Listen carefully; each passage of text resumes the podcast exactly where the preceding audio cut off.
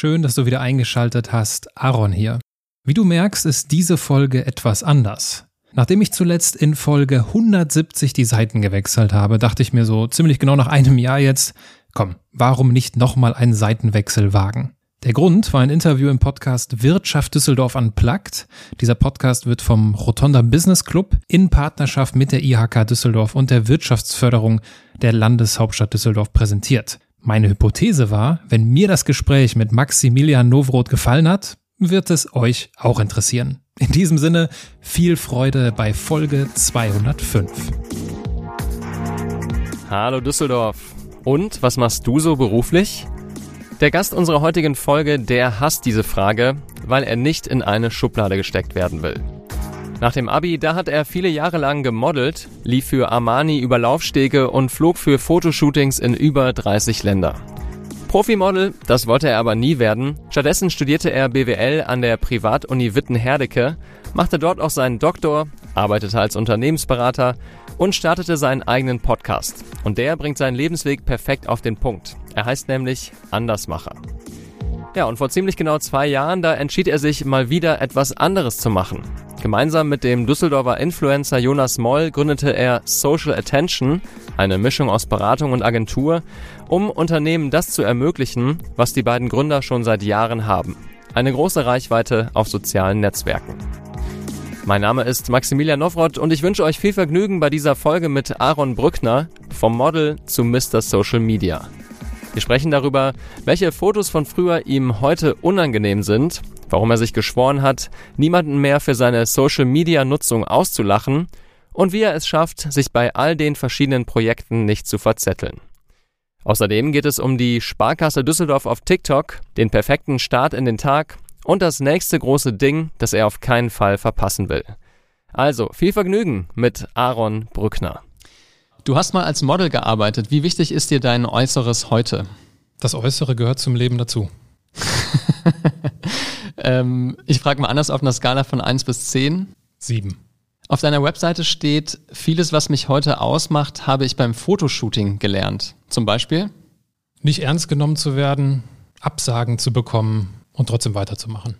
Als du 19 warst, hast du in deiner Modelkarteikarte ähm, zu der Frage angegeben, was du tun willst, bevor du 30 wirst, dass du heiraten möchtest. Ist dir das gelungen? Nein, aber dieses Jahr dann mit vier Jahren Verspätung.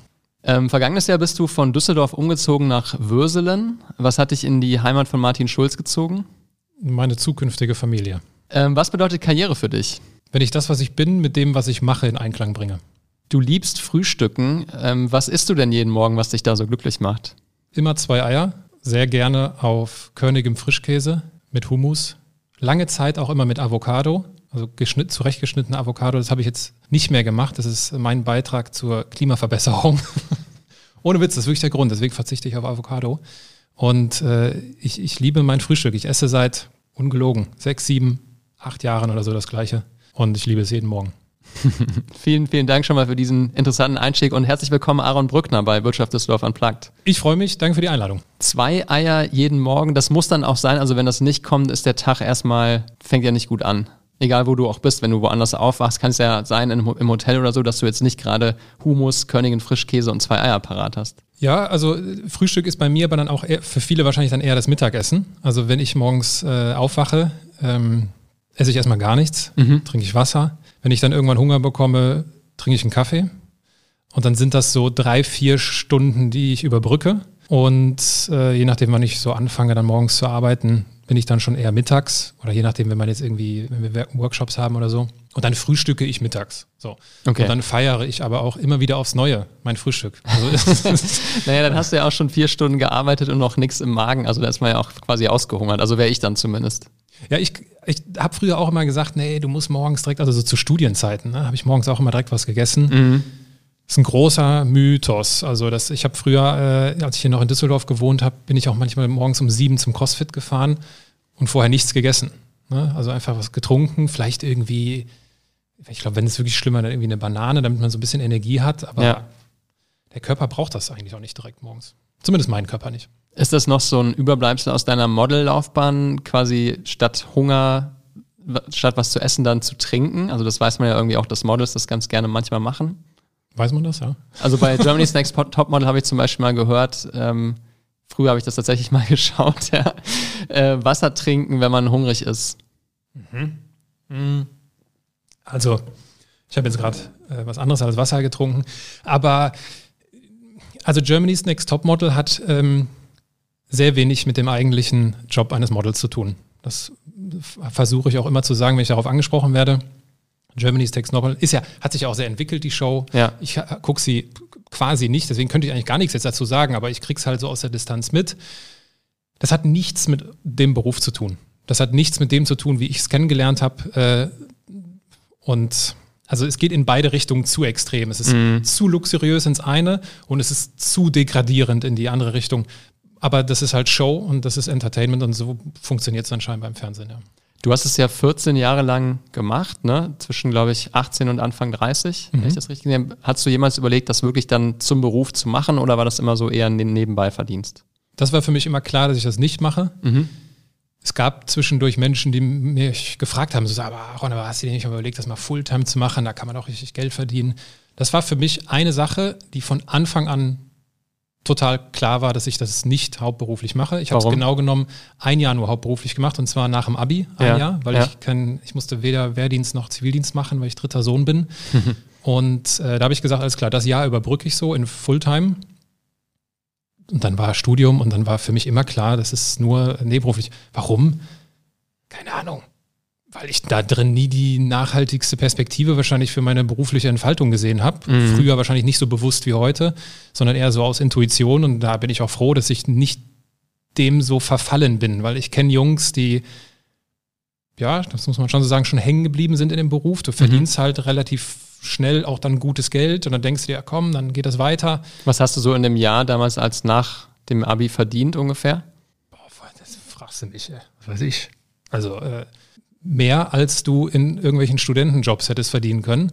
Also äh, schon halt ein richtiges normales Gehalt, mhm, ne? so, mhm. ohne normal dafür zu arbeiten. Also Konntest viel reisen, extrem viel gereist, machen, viel ja. unterwegs gewesen. Äh, die, die Jobs waren ja auch sehr unterschiedlich. Du hast, also ich will das jetzt auch nicht falsch darstellen, das ist Arbeit, ne? Ja, am Ende ja. des Tages. Und wenn du nach China fliegst, für eine Woche an einen Kunden Online-Shop fotografierst, dann bist du danach Mause tot. Mhm. Das ist ultra anstrengend mhm. und äh, dann noch zurückfliegen und so weiter und so fort. Aber gut, in dem Fall, chinesische Kunden bezahlen auch gut, äh, zumindest war das damals so.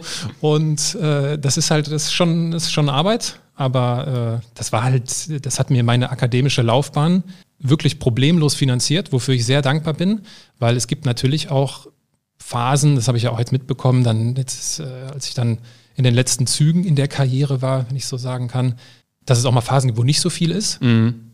Und da habe ich mir manchmal so gedacht, boah, ey, wenn, wenn sowas passiert wäre, als du mitten im Studium warst, mit Wohnung, mit allem, und du hast ja auch an der Privatuni studiert, also du musstest ja auch schon hohe Semestergebühren bezahlen. Ne? Hat auch Geld gekostet, ja. genau. Und äh, von daher war das äh, schon irgendwie riskant, aber das ist keine Ahnung. Bei sowas bin ich so, komm, das wird, das passt und hat auch wunderbar geklappt. Ja. Und man findet ja immer noch sehr viele Fotos von dir aus der Zeit, beginnt ab 18. Also wie gesagt, ich habe nur ein bisschen recherchiert und dann kam mir direkt diese Modelkartei von, da warst du 19 ins Auge, wo du diese Frage zur Hochzeit ähm, so beantwortet hast. Und ähm, sind viele Fotos dabei von Laufstegen ähm, für Armani, Hugo Boss, ähm, Südafrika-Shooting, Tommy Hilfiger Unterwäsche, also eine riesen Bandbreite. Gibt es da auch Fotos, wo es dir manchmal unangenehm ist, wenn du jetzt so im heutigen Kontext auftrittst als Aaron, Speaker, Unternehmer oder so und dann googeln dich Leute und finden irgendwie ein Unterhosenbild, wo du 20 bist? In diesem Sinne, ich wünsche allen viel Erfolg, das jetzt zu tun.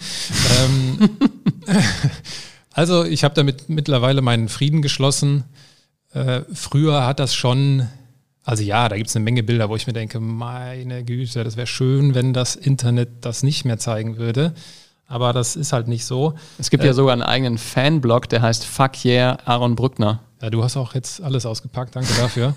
äh, das ist, ja, also, so ist es. Was willst du machen? Ne? Also ich habe schon, da habe ich versucht, den, den Offline zu nehmen und okay. das, zu, das, das, gelöscht zu bekommen. Das kriegst du nicht hin, das schaffst du nicht. Es, es kursieren, ich krieg regelmäßig auf Instagram äh, von irgendwelchen Dating-Profilen irgendwelche Bilder von mir geschickt mit falschen Namen, wo dann äh, junge Frauen mir schreiben, ey krass, ich habe gerade herausgefunden, das bist ja gar nicht du und ich telefoniere schon seit Wochen mit dem. Also das Ach, ist so eine, das ist dann schon so eine Mischung aus haha, lustig und was? Das ist ja irgendwie kriminell, auch gruselig, ja und ne? ziemlich so, gruselig, ja. Jeder, der bei bei Netflix äh, The Tinder Swindler gesehen hat, äh, weiß, dass das auch nicht so ohne sein kann, da so viele Mhm. Bilder draußen zu haben. Aber das geht irgendwie einher mit dem Geschäft und es gab genügend Situationen, wo ich in einem anderen professionellen Kontext war, also irgendwo ein Seminar, irgendwo ein Workshop beim Kunden, ne, Kundengespräch, wo sowas früher oder später immer aufgekommen ist. Oder früher die, die ersten Praktika, das ist immer aufgekommen. Und das war immer extrem unangenehm.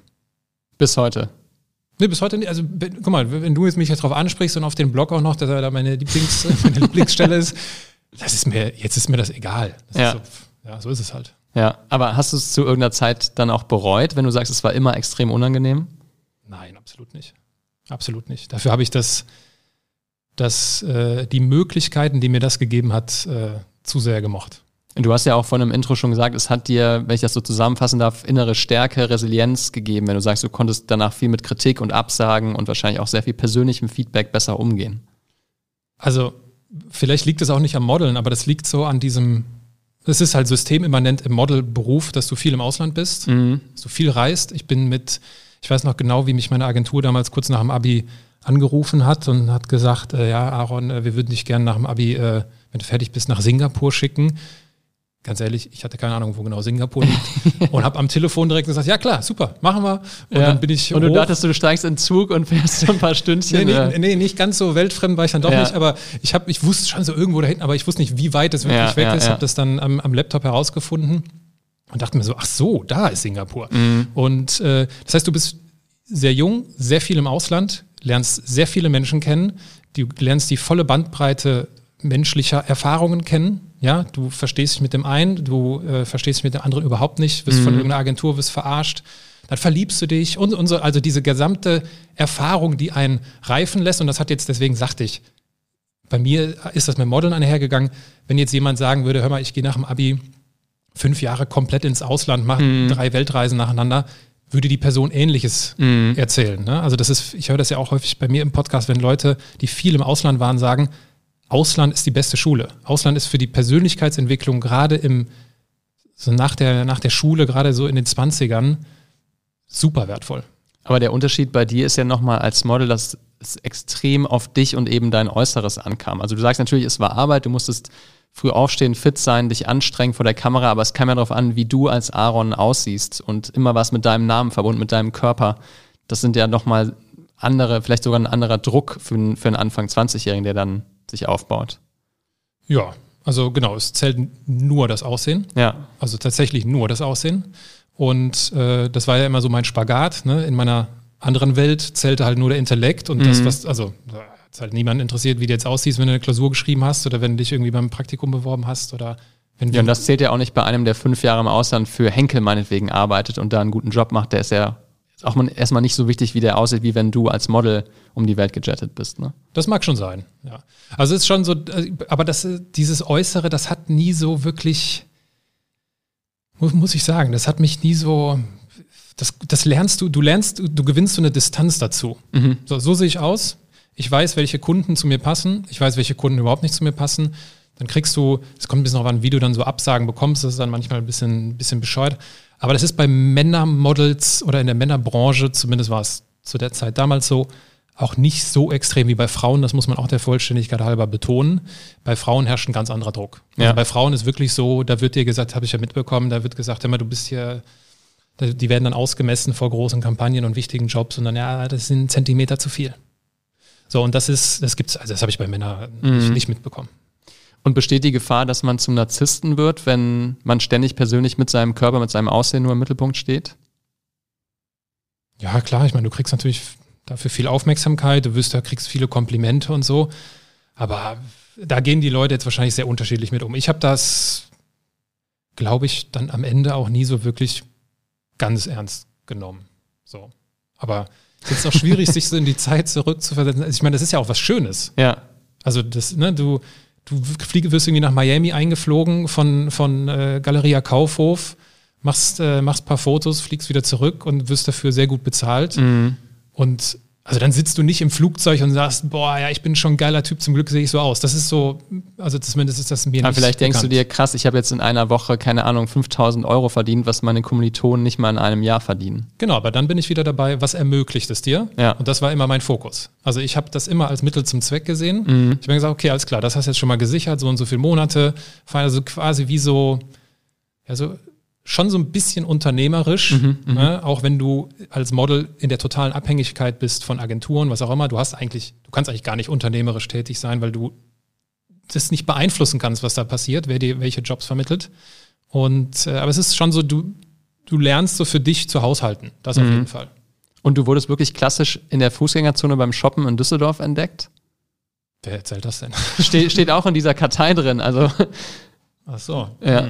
Hm. Nee. Ganz früher, da war ich, ähm, da war ich noch im Radsport damals, da war ich 16.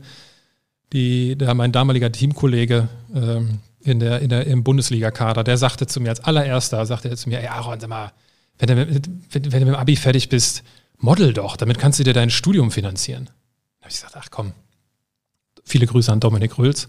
äh, und äh, habe ich gesagt, komm hier, ich will, ich will doch Radprofi werden und das wäre ein Model, was soll das denn?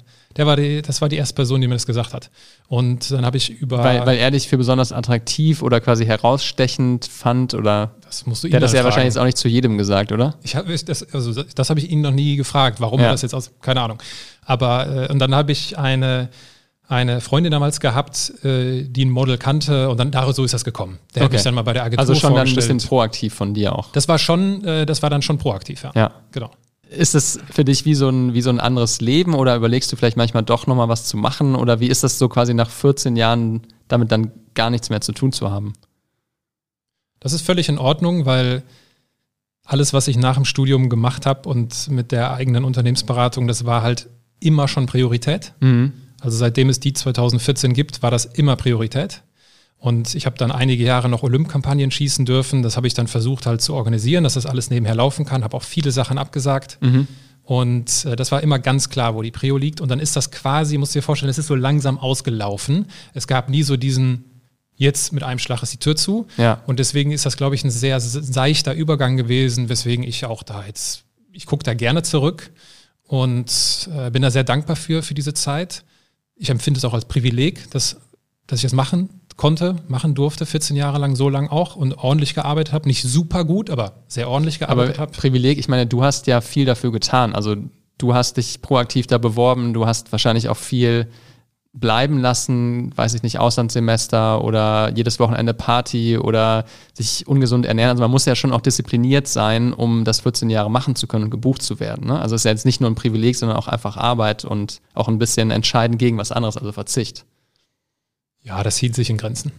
Ganz ehrlich. Also wenn du, wenn du, äh, wenn du ordentlich lebst, Sport machst und jetzt nicht dich völlig gehen lässt und keine Ahnung, nur noch Alkohol säufst, äh, dann musst du jetzt nicht, also das war schon entspannt. Mhm.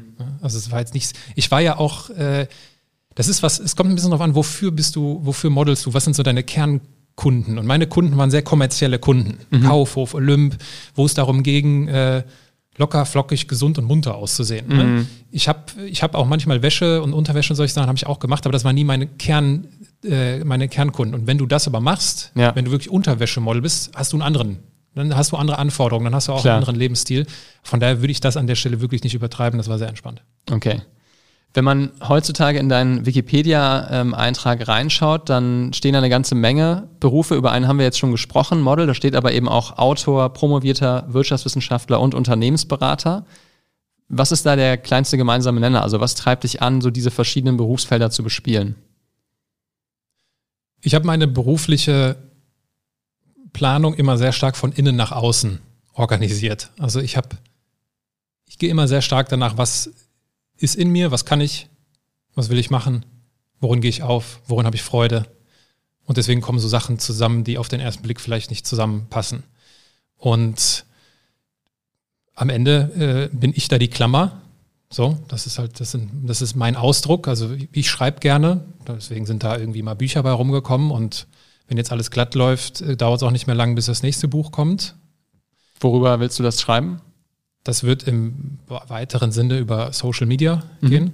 Ähm, dann dieses gesamte Thema Beratung oder das ist für mich quasi auch die Welt der Wirtschaftswissenschaften, ist eigentlich nahtlos angeschlossen an meine akademische Ausbildung, ist, weil ich gerne am System und nicht im System arbeite. Das ist mir schon im Studium aufgefallen und deswegen ist das für mich alles eine sehr runde Geschichte, weil das ist alles in mir und das bringe ich nach außen und wenn man so in Schub, wir denken ja immer sehr gerne in Schubladen, da passt das natürlich nicht so rein. Ich, also ich passe halt nicht in eine Schublade. Mhm. Dafür braucht man dann irgendwie doch eine breitere Auswahl an Schubladen. Aber so ist das. Und ich meine, darauf aufbauen hast du ja wahrscheinlich aus dieser Selbstreflexion dann auch den Titel für den Podcast gefunden, den du seit 2018 machst, Andersmacher, weil du selber einer bist, oder?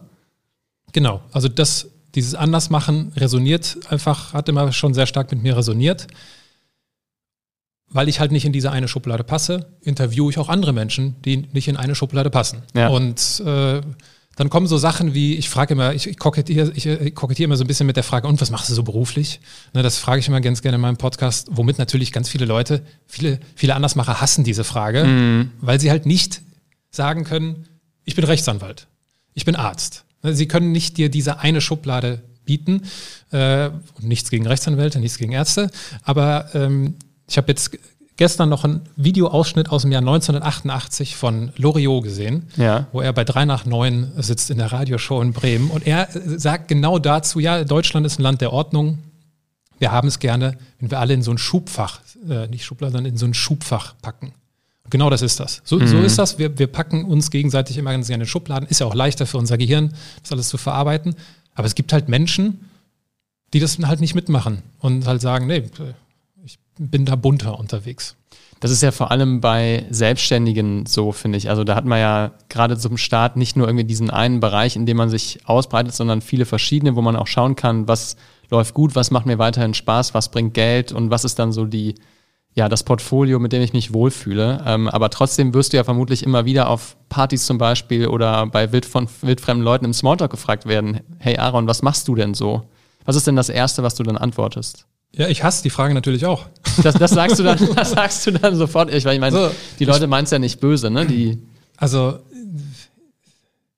mein, mein, äh, ich habe mir immer ein bisschen Spaß natürlich daraus gemacht. Äh, ich habe dann immer gefragt, willst du die kurze oder willst du die lange Antwort?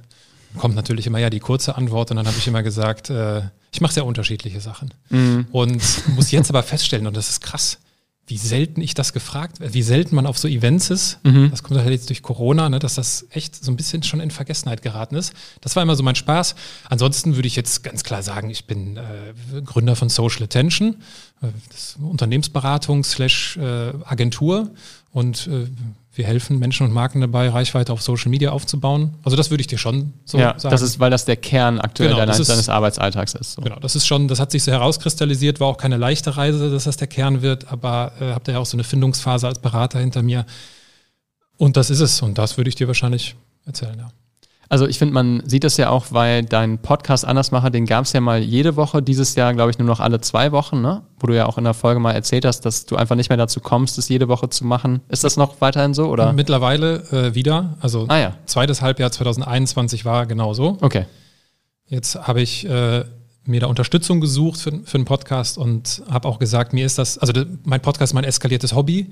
Ja, das ist, ich, das, das ist so, es gibt viele indirekte äh, positive Dinge, die dadurch entstehen. Wir gewinnen auch mal einen Kunden darüber und so, aber mhm. das ist mhm. nicht das Ziel. Es ist einfach, ich mache das gerne und das ist das, was ich eben sagte, von innen nach außen. Wenn ich merke, ich mache das gerne, mache ich das, weil ich weiß, dass wenn ich gute Sachen mache, die mir gut tun, die ich gut kann, dann werden da gute Sachen bei entstehen. Das ist so mein, so der, der Grundton.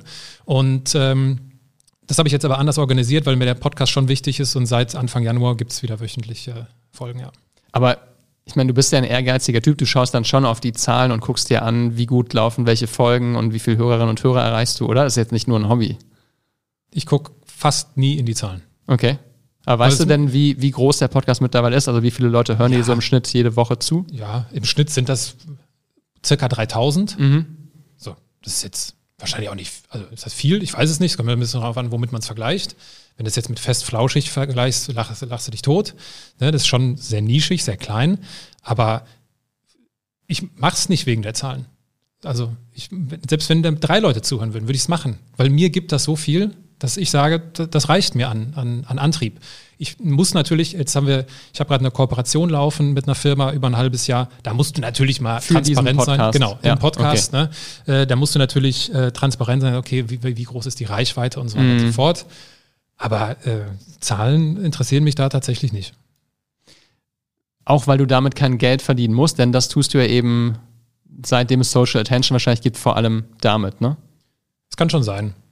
Ich meine, es gab auch mal eine Phase am Anfang, da hätte ich schon gerne damit Geld verdient, aber äh, ich glaube, wenn du dann nur etwas machst, um damit Geld zu verdienen, ist das irgendwie auch wieder, dann hat das so ein, dann ändert das so ein bisschen den Ton. Und mhm. äh, für mich war das immer so, das ist, das ist Hobby und alles, was daraus entsteht, ist gut und mal sehen, was daraus wird. Ich habe nicht vor, das irgendwie zu beenden. Ja. Aber äh, ja, Geld, das, genau, und der, der, der finanzielle, der geschäftliche Fokus liegt einfach woanders, ja. Ja, und du hast ja diese Woche auch die 200. Folge, die du aufnimmst. Insofern ist es doch eine Zahl, auf die man sehr stolz sein kann und wo man auch drauf aufbauen kann. Also es gibt ja, ja wenige Podcasts, die so alt in Anführungszeichen sind. Also viele sind ja erst in den vergangenen Jahren entstanden. Du warst ja verhältnismäßig früh dran bei diesem Medium. Und habe, als ich angefangen habe, gedacht, ich habe viel zu spät angefangen. ja. ja. Das ist so das Ding, ne? wenn man so, dann ist dann, wenn man dann so Sachen macht und sich denkt, boah, warum hätte ich da, warum habe ich damit nicht schon viel früher angefangen? Und äh, klar, Podcasts sind in den letzten zwei, drei Jahren vor allem jetzt seit Corona ja. äh, aus, dem, aus dem Boden gesprudelt. Ähm, aber klar, auf die 200, da bin ich wirklich, das ist, äh, da bin ich stolz drauf, weil das ist so, aber das ist auch, das ist auch meine Natur. Also mhm. wenn ich was mache, dann mache ich das auch und dann mache ich nicht nach 17 Folgen irgendwie, ja, habe ich mir jetzt anders überlegt. Bei welchem anderen sozialen Medium ist das, wo du dir auch gedacht hast, so verdammt nochmal, warum bin ich hier so spät? Also ich kenne das Gefühl, einen Social-Media-Kanal zu verpassen. Mhm. Das war Instagram. Und dann greife ich nochmal zurück aufs Modeln. Die Modelbranche, da muss ich ein bisschen ausholen, hat einen extremen Wandel hinter sich. Also so, als ich angefangen habe zu modeln 2006 bis 2012, ja.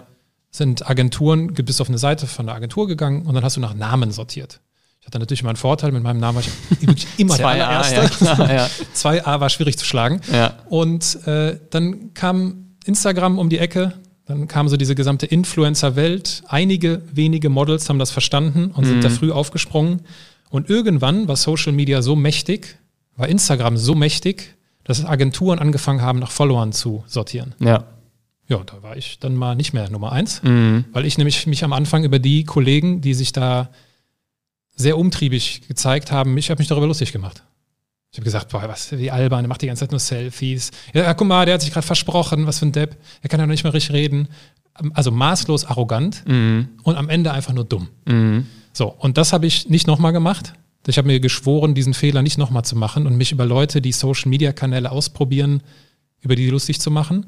Und das habe ich bei TikTok anders gemacht und besser gemacht. 2000, Ende 2019 habe ich natürlich genauso reagiert wie viele andere. Also, ach komm, TikTok, dafür bin ich zu alt, Klassiker. Mhm. Und wir sind dann aber, äh, mein Businesspartner und ich, der Jonas Moll, äh, wir sind, also erst Ende 2019 gestartet, wir sind dann auf unserem gemeinsamen Kanal Mr. Social Media 2000, 2020 Februar gestartet. Und äh, da hatte ich auch dann das Gefühl, ah, hättest du das doch mal Mitte 2019 gemacht, ja. dann wäre das noch besser und noch schneller und, und ja, aber so ist es dann halt, ja. Aber ihr wart ja definitiv noch nicht zu spät. Also ich weiß noch, wir haben uns 2020 persönlich auf einer Bühne getroffen. Da hast du in Düsseldorf hier diese Veranstaltung 12 Minutes Me mit organisiert, wo eben Leute zwölfminütige Vorträge über sich und so ein bestimmtes Thema oder ein Spleen halten sollten. Ich habe damals über meine Mittagsschlafgewohnheiten ja, genau. einen Vortrag gehalten und du und Jonas waren auf der Bühne und Jonas hat von TikTok erzählt. Ich habe das ja, glaube ich, zum ersten Mal wahrgenommen, dass das jemand aktiv nutzt und irgendwie von wegen, ja, ich habe hier ein Video gemacht, das haben jetzt eine Million Leute gesehen, wie verrückt ist das denn? Bei Instagram hätte ich dafür drei Jahre gebraucht, nach dem Motto. Ne? Und ich dachte so, wow, okay. Und jetzt bist du hier und er und du seid Geschäftspartner mit einer eigenen Agentur, die ja primär TikTok macht, oder? Kann man das so sagen? Ja, wir, wir, sind schon kanalübergreifend. Ja. Also wir, wir durften auch den äh, äh, Podcast Fritz for Future für Henkel entwickeln zum Beispiel. Ähm, wir haben auch Projekte im, im Reels-Bereich. Also unser Steckenpferd ist weniger so der Kanal, mhm. sondern eher so das Format und das sind vertikale Videos. Gut, das hat ja bei TikTok angefangen, Instagram hat es geklaut und YouTube genau. macht es jetzt auch mit den Shorts. Also jetzt könnt ihr ja die drei Kanäle bespielen, aber es ist ja im Endeffekt original TikTok eigentlich, ne? Genau, also TikTok hat quasi, hat da die Welt verändert ja. und alle anderen haben gemerkt, Huch.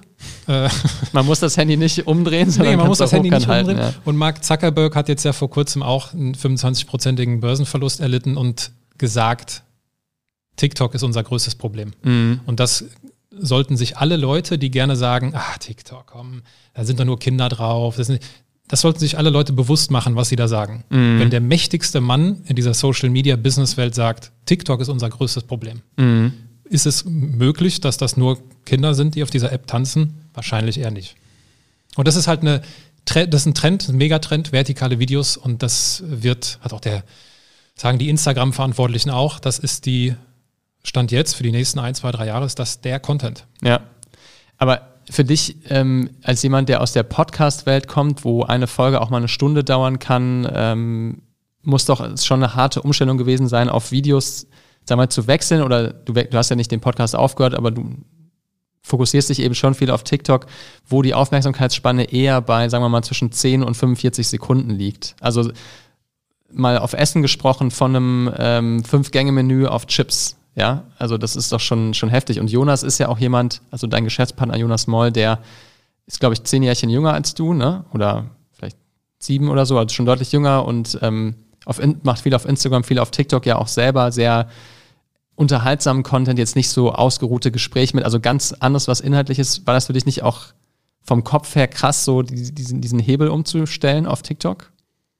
Chips schmecken noch mega aber nicht jeden Tag, oder? Also ich meine, ab und zu mal beim Fernsehen, aber von morgens bis abends Chips. Hallo? Ähm, ja, aber alles hat seinen Platz, alles hat seinen Ort und äh, habe ich nie ein Problem mit gehabt. Und ich finde auch, ich weiß nicht, habe ich heute Morgen noch im, im Workshop, äh, wollte ich schlau tun und irgendjemanden zitieren und ich habe den Urheber vergessen, aber irgendjemand Schlaus hat mal gesagt, du wirst es wahrscheinlich wissen, äh, ich schreibe dir einen langen Brief, weil ich keine Zeit hatte, dir einen kurzen zu Goethe. schreiben war es der gute Goethe. Dann viele Grüße. Ähm, und das, da steckt viel drin. Ne? Ja. Also viele sagen so, ich, ich bin zu viel Experte, ich weiß zu viel. Das, das kann man nicht in 30 Sekunden. Ja, aber dann bist du kein Experte. Wenn du es nicht schaffst, mir das wesentlich in 30 Sekunden auf den Punkt zu bringen, das ist schwer, das weiß jeder, der mal irgendwie einen Pitch irgendwo mitgemacht hat. Mm. Aufs Nötigste runterzudampfen, ist einfach schwer. Mm. Und das ist die schöne Herausforderung, vor allem im Bereich Infotainment. Auf TikTok gibt es ja sehr unterschiedliche Content-Arten. Wir bespielen ja schon Kanäle mit Inhalt, ja, mm mit Mehrwert und tanzen. Wir haben noch nie getanzt auf keinem Video und auch nicht für unsere Kunden, da wird nicht getanzt. Das reden wir den. Hier wird nicht getanzt. Nee, wirklich, wird nicht, ja. das reden wir den aus. Ja. Und äh, da, da ist einfach die Kunst in ja, in der Kürze liegt die Würze. Das ist dieses Sprichwort, das trifft es eigentlich ganz gut. Ähm, also ich bin auch ein Fan von kurzer Darbietung und ich mag auch an unserem Gespräch bisher, dass du nicht zu lange antwortest, sondern wir uns hier wirklich unterhalten können und die Bälle hin und her spielen. Aber bei TikTok ist es ja schon recht aggressiv mit dieser Kürze. Also wenn du die App öffnest, kannst du ja quasi innerhalb von fünf Minuten zehn verschiedene Videos zu zehn völlig verschiedenen Themen bekommen. Das heißt, danach weiß dein Hirn ja wahrscheinlich nicht mehr, was jetzt Video drei und fünf waren während du bei YouTube auch relativ kurze Videos hast, zumindest in der Querformatsversion, die vielleicht fünf bis zehn Minuten lang sind, wo man sich dann mal zehn Minuten mit einem Thema beschäftigt, was ja immer noch kurz ist, aber finde ich, ähm, ist mir jetzt einfach meine subjektive Meinung, was einen weiterbringt, wie immer diese Chips zu, zu konsumieren und dann stattdessen einfach mal eine Mahlzeit, die einen dann wirklich intellektuell satt macht. Ja, da schwingt natürlich eine Bewertung drin, dass klar, äh, ne, die mit der ich mich, die ich nicht teile. Mhm. Ähm, also ich kann auch Herr der Ringe drei Stunden gucken und äh, eine Netflix-Serie und das sind auch sehr unterschiedliche, es sind einfach unterschiedliche Formate. So, und ich kann das jetzt mögen oder nicht. Mhm. Das ist ja in Ordnung. Aber äh, die Kurzweiligkeit nimmt einfach zu. Mhm. So. Und ganz abgesehen davon, dass es gar nicht so einfach ist, so das Nötigste zu zeigen, kenne ich Leute, die bringen sich Dinge auf TikTok bei. Also du, du lernst da was. So, ja, es ist ein anderes Format. Ja, es ist kürzer. Mhm. Ja, es ist ein bisschen schneller. Aber das ändert nichts an dem Mehrwert, der da auch sich versteckt. Ja. Und deswegen äh, ist es halt anders. Also, deswegen, also aber das finde das find ich zum Beispiel, ähm, also ich kann das nicht nachvollziehen, wie Leute gezielt auf TikTok was lernen wollen. Also beispielsweise habe ich mir vor kurzem eine Espressomaschine gekauft, eine Siebträgermaschine, von der ich keine Ahnung hatte, wie kompliziert das ist dann gehe ich ja nicht auf TikTok, um zu lernen. Wahrscheinlich gibt es da Baristas, die mir zeigen, wie das geht, sondern ich gehe auf YouTube und gebe ein, häufigste Fehler, Espressomaschine, wie mache ich einen Milchschaum, worauf muss ich beim Malen achten und habe so innerhalb von fünf, sechs Videos wie so einen kleinen Volkshochschulkurs mir angeschaut. Aber da brauche ich ja kein TikTok für, um was zu lernen. Nee, genau. Das ist ja also, wenn du jetzt suchst, ist YouTube definitiv der Platz dafür. Ja. Ne, da bin ich bei dir. Ob das immer so bleiben wird, ist nochmal eine ganz andere Frage. Ne? Also TikTok testet dieses Jahr, äh, soweit wir das richtig recherchiert haben, fünf oder zehn bis 15-minütige Videos. Das wäre natürlich schon ein Angriff auf längere Formate, Mhm. ne, die auf YouTube äh, spielen. Aber du hast auch recht, TikTok wird nicht so genutzt, so How-to. Ja. Das sind ja How-to-Videos, die du da gerade Ja. gesucht hast. Das ist nicht unbedingt das, wo, wie du äh, TikTok primär äh, konsumierst.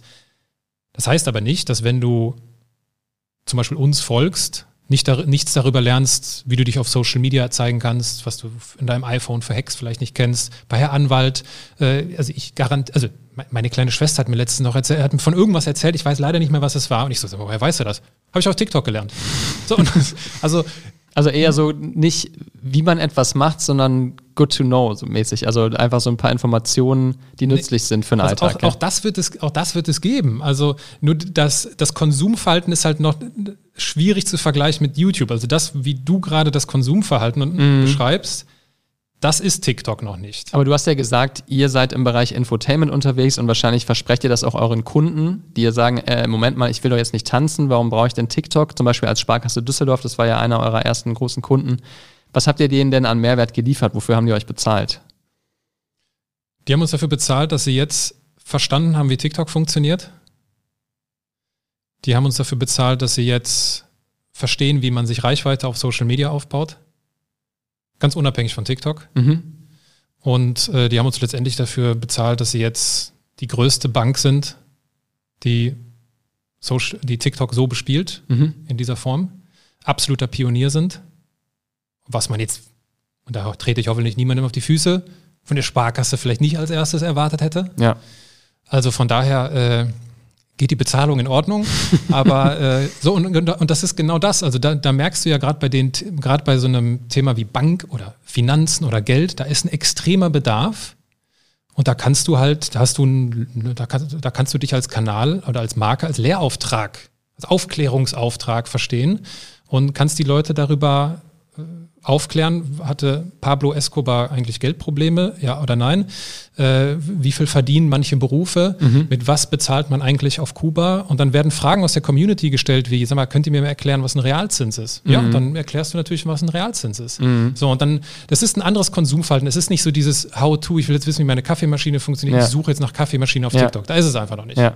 So, aber das schmälert nicht die, äh, die Relevanz davon, dass du anderen Leuten etwas erklärst, dass du die Probleme von anderen Menschen aufgreifst und die dich verstehen als Ansprechpartner für das Thema, für das du stehen willst und auch bekannt sein möchtest.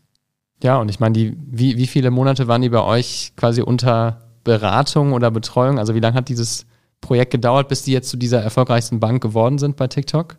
Äh, Die erfolgreichste Bank waren sie sehr schnell, äh, weil die Verantwortlichen auch mutig waren Mhm. und haben gesagt, am Anfang hatten die andere Ideen für Social Media und dann haben wir denen von TikTok erzählt und haben gesagt, Freunde, das ist Riesenpotenzial. Ja.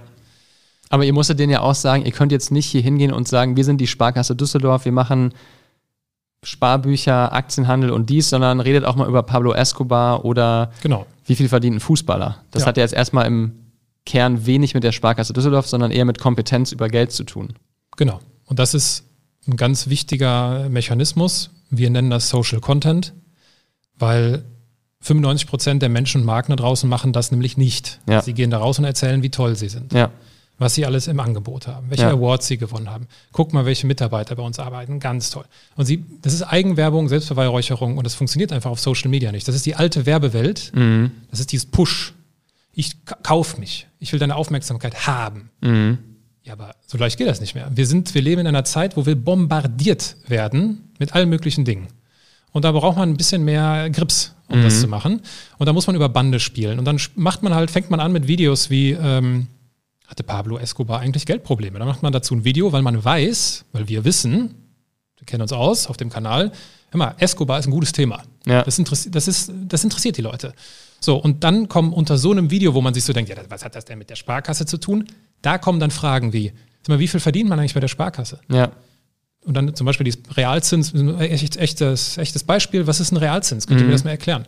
So, und das ist halt die, diese Demut von einem Kanal zu haben, also erstmal den Mut haben die Verantwortlichen gehabt und dann die Demut zu haben, okay, wir sind hier neu, niemand interessiert sich für uns. Was können wir machen, um das Spiel zu spielen? Ja. Ne? Und das haben wir, äh, das, ja, das haben wir wunderbar mit denen umgesetzt. Wir waren dann in Summe, wir haben die Konzeption entwickelt und dann haben wir sieben Monate lang die Umsetzung begleitet, also umgesetzt, Mhm. sieben Monate lang. Wir haben die Videos produziert, postproduziert, die redaktionelle Vorbereitung, alles Mögliche. Und dann sind wir danach, haben wir quasi den Staffelstab übergeben. Dann wurde, das, wurden diese, wurde dieser Skill intern aufgebaut. Und wir haben das dann so als Sparringspartner noch begleitet, haben Ja. Feedback gegeben zu Videos, weil am Anfang ist natürlich schon ein Bruch dann drin. Das haben die natürlich dann auch gemerkt, so, ach so, huch, so muss das ja jetzt alles. Mhm. Da haben sie viele Sachen auch besser verstanden, glaube ich, wovon wir immer geredet haben. Mittlerweile läuft das da selbstständig und unabhängig und äh, also das ist eigentlich das ist auch unser, unser absoluter Lieblingscase, weil ähm, das Ergebnis großartig ist. Und wahrscheinlich hat es euch ja auch geholfen, wenn man sich so eure Referenzen anschaut. Ihr habt Volkswagen als Kunden, Henkel mit dem Podcast, den du schon erwähnt hast, dann diesen, dieses Immobilienunternehmen, was auf TikTok gekommen ist. Also so, eine, so ein Case, so ein, so einen Referenzkunden wie die Sparkasse zu haben, um zu zeigen, hier sind wir, wir sind Social Attention. Ihr wart da ja zwei Leute wahrscheinlich nur, ne, Jonas und du, um dann so ein bisschen darauf aufzubauen und zu wachsen. Ja, wir haben schon so Videoteam, haben wir schon, äh, haben auch mittlerweile Unterstützung in der Content-Redaktion und so, aber äh, natürlich, also das wird jeder, der äh, irgendwie was mit Selbstständigkeit und Unternehmertum am Hut hat, wissen, dass ein Leuchtturmprojekt Klar. sich immer positiv auswirkt auf die, auf die Akquise. Und äh, das ist ja das, was wir auch ähm, merken in Gesprächen, was aber auch einfach dadurch, wir haben ja auch unsere eigenen Reichweiten. Mhm. Ja, also wir beraten auch nur Kanäle, wo wir selbst Reichweite haben. Und ich glaube, es gibt sehr viele Anbieter einfach da draußen, die irgendwas erzählen, aber selbst nicht machen. Moment, das musst du nochmal erklären. Ihr beratet Kanäle, also Plattformen, äh, Nee, also TikTok, LinkedIn, wo ihr Wir selber. beraten, wir beraten zu Themen, also Ja. wir beraten zu Instagram Reels, ja. weil wir uns damit auskennen. Verstanden, Wir beraten, zu, ja. wir beraten zum Beispiel nicht zu Pinterest. Mhm. Wir haben keine Reichweite auf Pinterest. Ja. So, machen wir nicht. Wenn uns jetzt jemand fragt, hey, wie wollen wir Pinterest? Dann würde ich sagen, ganz ehrlich, können wir nicht. Mhm. So, und das ist, glaube ich, etwas, was uns schon von anderen unterscheidet, dass wir Creator sind, wir sind Content Creator Mhm. und äh, wir probieren auch erstmal selbst aus. Also bevor wir jetzt der Sparkasse irgendwie erzählen, ein Beispiel nur, äh, wenn du zum Beispiel, wenn du das Video endest mit etwas Fehlerhaftem, du, du beendest den Satz nicht ganz, Mhm. ne? so, dann führt das dazu, dass das in den Kommentaren aufgegriffen wird, so, hey, was ist da, habt ihr was falsch gemacht? Und äh, das war was, was wir selbst probiert haben auf unserem Kanal, hat extrem gut funktioniert, weil unser letztes Wort war TikTok und wir haben nur gesagt Tick und dann haben wir das Video abgeschnitten. Ja. Weil wir gedacht haben, da werden die sich drauf stürzen. Ja. Im positiven Sinne. Ne? Ja. So, und dann haben sie Wortspiele daraus gemacht und so weiter und so fort. Und äh, sowas geben wir dann weiter. Mhm. Solche Erfahrungswerte geben wir weiter, weil wir halt sa- sagen können, hey, das, das funktioniert. Kannst du sagen, wie groß euer Umsatz im vergangenen Jahr war? Also, dass man so ein bisschen versteht, wie groß Social Attention eure Agentur mittlerweile ist? Nein. Wie, wie, Nein, viele, darüber, darüber Ja. ich nicht. Wie, viele, wie viele feste Leute habt ihr im Team? Kein. Wir sind äh, dafür viel zu flexibel. Mhm. Dafür sind wir gar nicht darauf, äh, wir wollen gar keine große Agentur werden. Also ich bewundere das immer, wenn Leute sagen, ja, ich habe jetzt hier 30, mit. will ich gar nicht. Das ist Ja. gar nicht mein Ziel.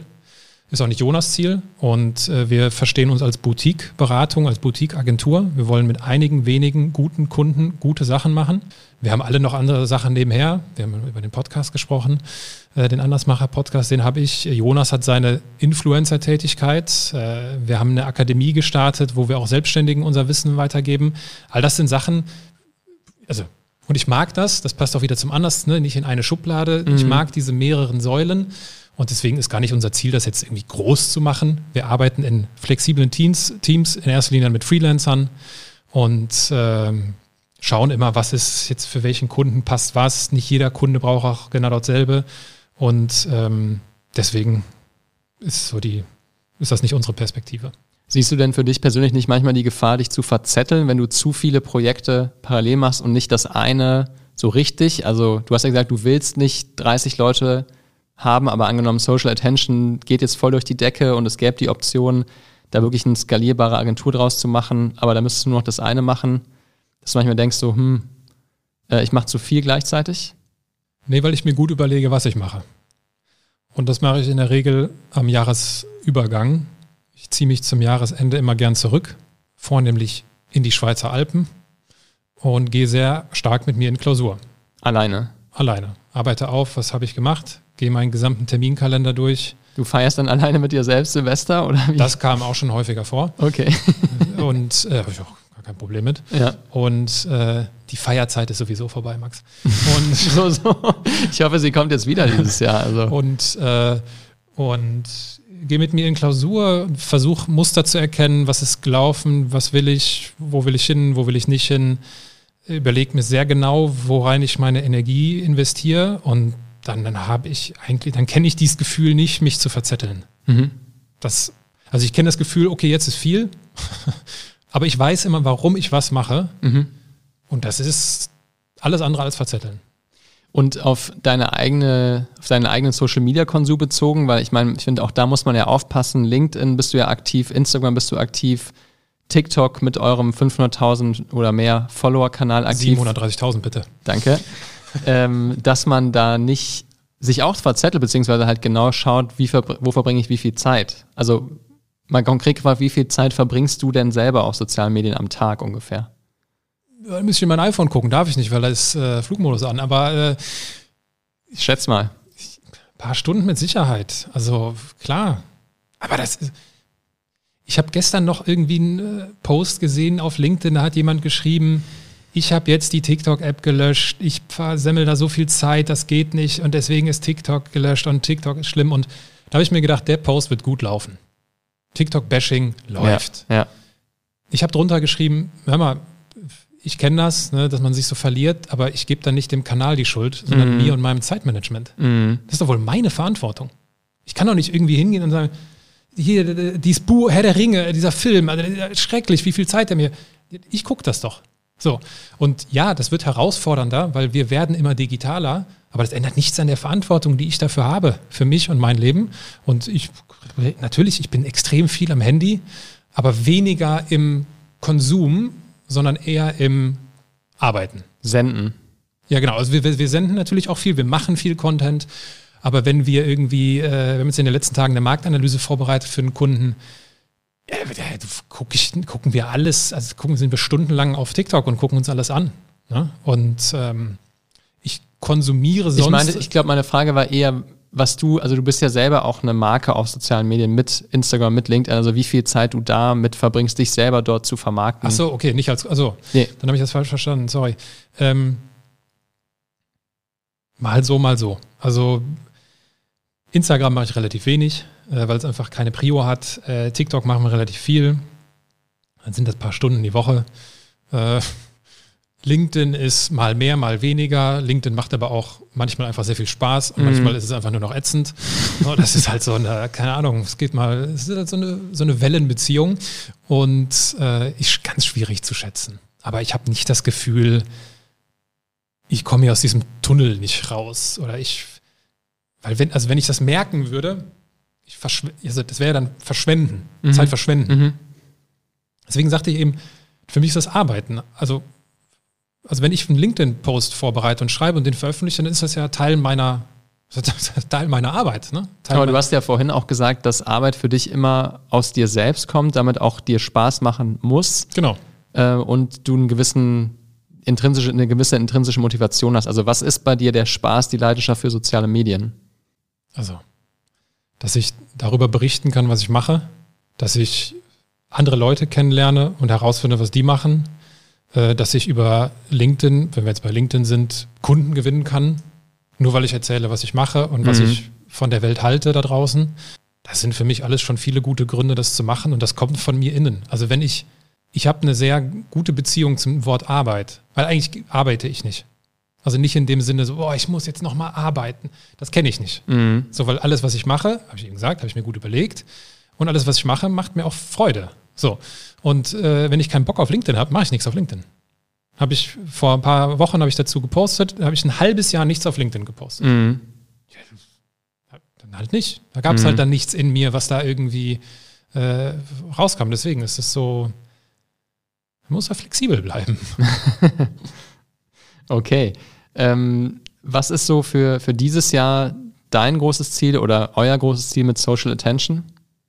Wir wollen unsere neu gewonnenen Kunden Und davon äh, gab es jetzt ein paar zum Jahresende. Äh, extrem gut auf den Plattformen präsentieren und das ist äh, TikTok und Reels, also vertikale Videos. Kannst du so ein paar Namen verraten schon? Also was sind das für neue Kunden? Ja, ein neuer Kunde ist jetzt Immowelt. Die mhm. haben wir jetzt angefangen zu begleiten. Jetzt ist natürlich immer, ist ja die Frage, wann, der, wann die, wann die Podcast-Folge hier erscheint. Anderen Kunden darf ich noch nicht drüber sprechen, weil man sich noch nichts ansehen kann und wir fangen auch immer erst darüber zu, an zu sprechen, wenn man auch was sehen kann. Ja. Und dem, beim anderen Kunden das ist das größte, das ist das größte ähm, Unternehmen in Deutschland für Bestattungen, mhm. die, wir, die wir jetzt dort positionieren und äh, das Thema Tod aufgreifen ohne Tabus. Und also auch eine schöne Bandbreite an Themen. Das ist definitiv unser Ziel. Wir wollen unsere, unsere Akademie pushen, weil wir merken, es gibt viele Selbstständige, Selbstständige draußen, es gibt viele One-Man- und One-Woman-Shows da draußen, die irgendwie wissen, ja, stimmt, Social Media ist wichtig. So, Corona habe ich irgendwie zumindest das mitgenommen, ne, dass ich da mehr machen muss, aber nicht wissen wie. Ja. Und äh, dann ist sicherlich bei uns auch ein Thema, womit wir uns beschäftigen, äh, die NFT-Welt. Also das ist etwas, was, und da sind wir beim Thema, wie ernst nimmt man solche Entwicklungen? Und ich habe mir ja geschworen, ich mache da nicht nochmal den Fehler wie bei Instagram damals. Wie erklärst du Leuten in zehn Sekunden, die keine Ahnung haben, was NFTs überhaupt sind? NFTs sind äh, digitale Besitzurkunden. Zwei Sekunden. nicht schlecht. Genau, das sind digitale Besitzurkunden und ich glaube, dass das gerade ein Hype ist. Ja. Mhm.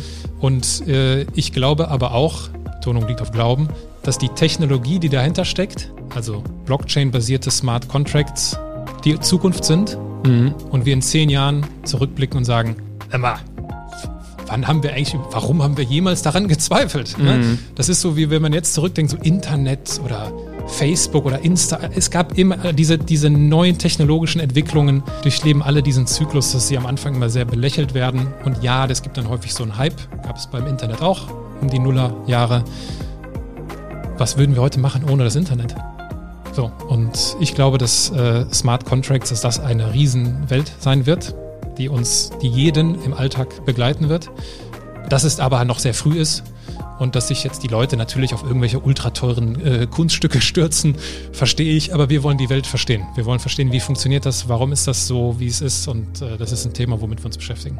Aaron, vielen Dank, dass du uns so ein bisschen mitgenommen hast, ähm, ja, in deine sehr vielfältige Berufswelt, aber auch in das, was war und was daraus in dir entstanden ist. Vielen Dank für dieses spannende Gespräch, lieber Aaron. Danke für die Einladung.